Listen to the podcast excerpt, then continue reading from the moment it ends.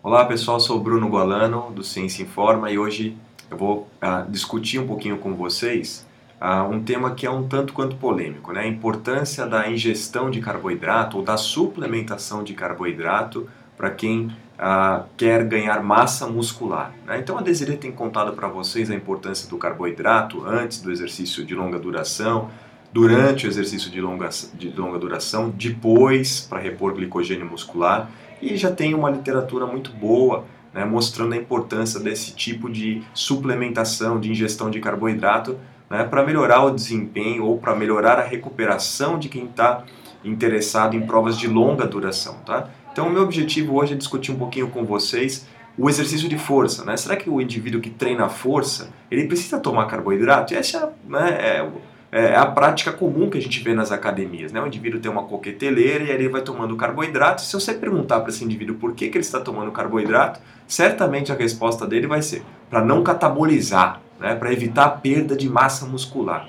Será que faz sentido isso? Então, se a gente for olhar em qualquer livro-texto um pouquinho mais antigo da nutrição esportiva, nacional ou não, a gente vai encontrar uma informação lá que é a seguinte: o indivíduo tem que consumir proteína e tem que consumir carboidrato para ganhar massa muscular, uma vez que a proteína é o tijolinho ali que vai formar o músculo e o carboidrato é importante porque ele tem uma ação hormonal importante. Né? Ou seja, ele vai levar insulina e a insulina é sabidamente um hormônio anabólico. O que os estudos mais recentes mostram, no entanto, é que o carboidrato tem um papel não muito importante para o processo de hipertrofia. A proteína sim é importante, né? E a gente tem falado sobre isso diversas vezes no nosso blog, né? O, o Hamilton tem contado para vocês como a proteína favorece o ganho de massa muscular, tá? Então, o que os estudos mostram, né, especificamente que combinam carboidrato à proteína, é que o carboidrato não tem um efeito sobre tá, a, ou adicional à ingestão da proteína na, na síntese proteica ou no ganho de massa muscular. Aí vocês vão me perguntar, poxa, mas e todo esse conhecimento que a gente tem mostrando que o carboidrato é importante para elevar a insulina e a partir daí fazer síntese, síntese proteica, ganho de massa muscular? Bom, o que a gente sabe hoje em dia, né, a noção que a gente tem sobre a insulina hoje em dia é que ela tem um papel apenas permissivo sobre o ganho de massa muscular. Ou seja, uma vez que a gente atinge um nível X na concentração, um nível ótimo na concentração, tá? A, a gente já consegue fazer síntese proteica. Se não tiver nenhuma insulina, os estudos mostram, né, os estudos experimentais, in vitro, mostram que a hipertrofia de fato não acontece. Mas uma vez que a gente atinge uma quantidade ótima, o processo de hipertrofia acontece de uma maneira adequada. Tá?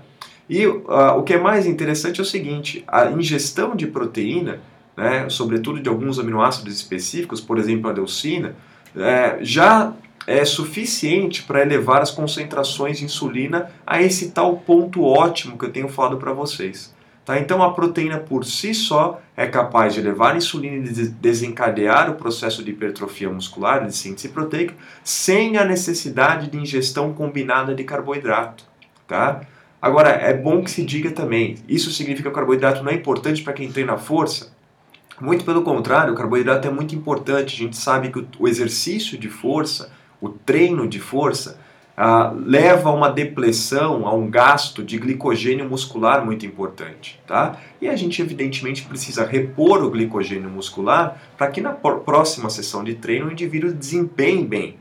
Né? Então, existem dados que mostram que o indivíduo que treina a força depleta cerca de 40% a 50% de glicogênio muscular, dependendo da intensidade da sessão de treinamento de força. E esse glicogênio precisa ser reposto, e a melhor forma para você repor ah, esse glicogênio através da ingestão de carboidrato ou no alimento ou no suplemento. O que eu estou dizendo para vocês ah, no vídeo de hoje é que o carboidrato é anabólico para aumentar glicogênio muscular, ou seja, ele junta moléculas de carboidrato dentro do músculo esquelético, tá? mas ele não é anabólico no que diz respeito à síntese proteica, à hipertrofia muscular.